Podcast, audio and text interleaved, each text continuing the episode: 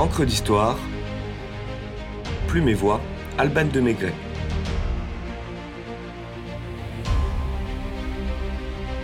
La giraphomania sous la Restauration.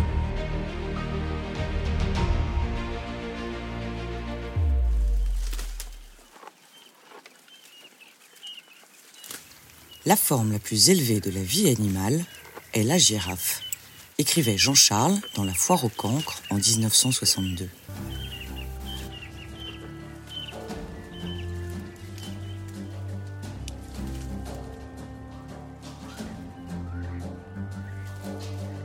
En 1825, alors que Charles X vient de monter sur le trône de France, les relations avec l'Égypte sont assez tendues. Les Égyptiens soutiennent l'Empire ottoman et participe à un certain nombre de massacres depuis le début de la guerre d'indépendance grecque en 1821.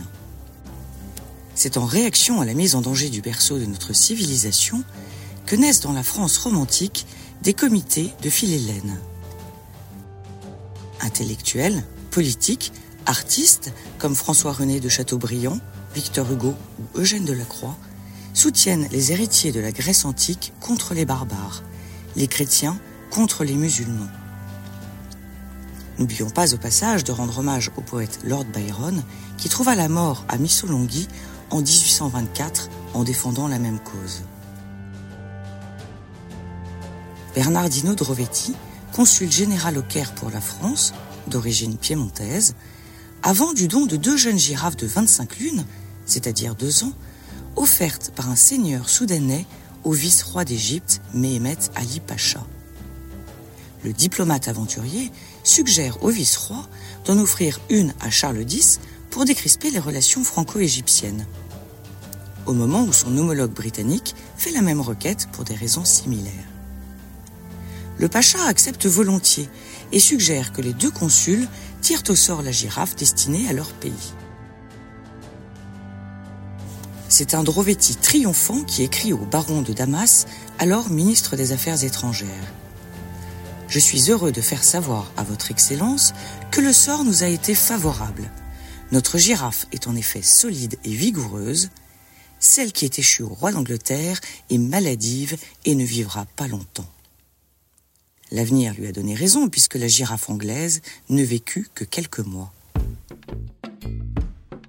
Encore faut-il livrer le cadeau à quatre pattes à son destinataire parisien.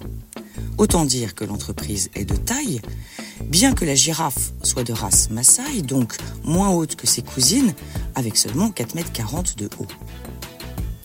Elle parcourt la savane jusqu'à Sénart, parvient ensuite à Khartoum à bord d'une felouque, reprend quelques forces et arrive à Alexandrie, toujours en felouque, pour une première traversée de 3000 km jusqu'à la Méditerranée. À Alexandrie, l'on trouva le pont d'un navire sarde, le Douai Fratelli, afin que la girafe installée à fond de cale puisse y glisser son long cou. Et l'on installa sur le mât un prélard pour protéger l'exotique animal des intempéries. Drovetti prit soin d'embarquer trois vaches, deux antilopes, trois soudanais et un valet d'écurie en charge de la traite. Car Dame Girafe ne boit pas moins de 25 litres de lait par jour.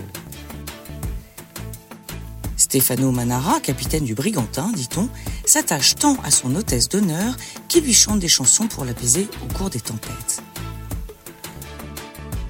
Le bateau jette l'ancre dans le port de Marseille en octobre 1826, où le présent royal est accueilli par le comte de Villeneuve-Bargemont, préfet des Bouches-du-Rhône.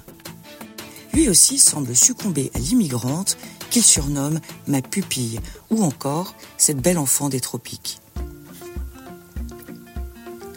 Après une si longue traversée, un vrai repos s'impose pour la longiligne girafe, pendant que l'on décide des modalités de son transfert à Paris. Les uns suggèrent la voie maritime jusqu'au Havre en contournant l'Espagne, d'autres la voie fluviale par le Rhône, la Saône et la Seine. Mais décision est finalement prise, après avoir pris quelques hauteurs, de l'acheminer par voie terrestre avec des étapes. Le roi est impatient de faire la connaissance de celle que l'on nommera bien plus tard Zarafa, mais l'hiver n'est pas favorable pour l'oriental à un trajet à pattes de 880 km. Aussi attend-on le printemps pour lancer l'expédition. Geoffroy Saint-Hilaire, fondateur du Jardin des Plantes, est missionné pour diriger le convoi. La vedette est équipée d'une toile cirée et d'un imperméable estampillé aux armes de Charles X et du pacha égyptien, s'il vous plaît. Chaque ville-étape acclame la svelte girafe qui fait l'objet des festivités publiques et privées. Aix-en-Provence, Avignon, Orange, Valence, Lyon, Chalon, Auxerre. À raison de 7 heures de marche lente et souple par jour, à 3 km et demi par heure, vitesse de croisière de l'animal, la caravane arrive enfin dans la capitale le 30 juin 1827 sous l'acclamation des Parisiens ébahis. On raconte que Stendhal et la duchesse de Berry, trop impatients de découvrir la première girafe ayant foulé le sol français, passèrent les barrières de Paris pour venir à sa rencontre. Geoffroy Saint-Hilaire, fourbu par son périple et bourré de rhumatisme, installe la belle Zarafa dans un enclos aménagé spécialement pour elle dans la ménagerie du Jardin des Plantes. Il n'a pourtant guère le temps de souffler car le roi désire que l'on lui présente sa girafe. Le 9 juillet, une longue procession chamarrée longe la Seine jusqu'au château de Saint-Cloud où réside Charles X pour l'été. La famille royale au complet reçoit les traînes égyptiennes et Charles X offre quelques pétales de rose à l'animal qui s'en régale. La presse s'empresse de rapporter ce détail et les portes du jardin des plantes voient s'installer myriades de marchandes de roses qui font fortune. Après la cérémonie et bien avant Sophie la girafe, Zarafa devient une vedette. Pas moins de 600 000 visiteurs curieux se déplacent au Jardin des Plantes en moins de six mois. Bien plus encore, elle atteint le statut de coqueluche des Parisiens qui se voue à une véritable giraphomanie.